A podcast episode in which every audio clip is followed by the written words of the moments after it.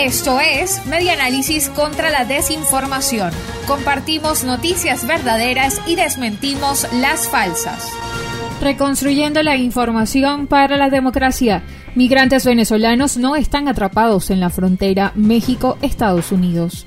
México y su política migratoria ha sido tendencia en las redes sociales, luego de que el 7 de diciembre se reactivara el programa Quédate en México. Plataformas como Facebook, Instagram, Telegram, YouTube y WhatsApp se han inundado de mensajes en los que denuncian supuestas violaciones a los derechos humanos de los migrantes.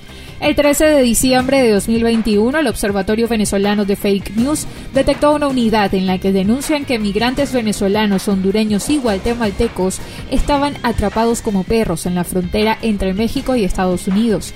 El texto iba acompañado de un video de unos 23 segundos en el que se ve a un grupo de personas entrando y saliendo de un lugar en el que hay personal sanitario ofreciendo asistencia médica. El video fue compartido de forma rápida en redes sociales. Sin embargo, el material audiovisual está descontextualizado.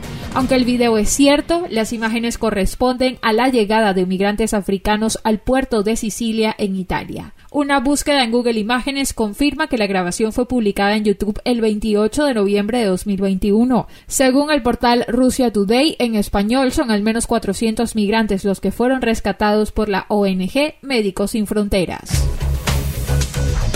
Esto fue Media Análisis contra la Desinformación.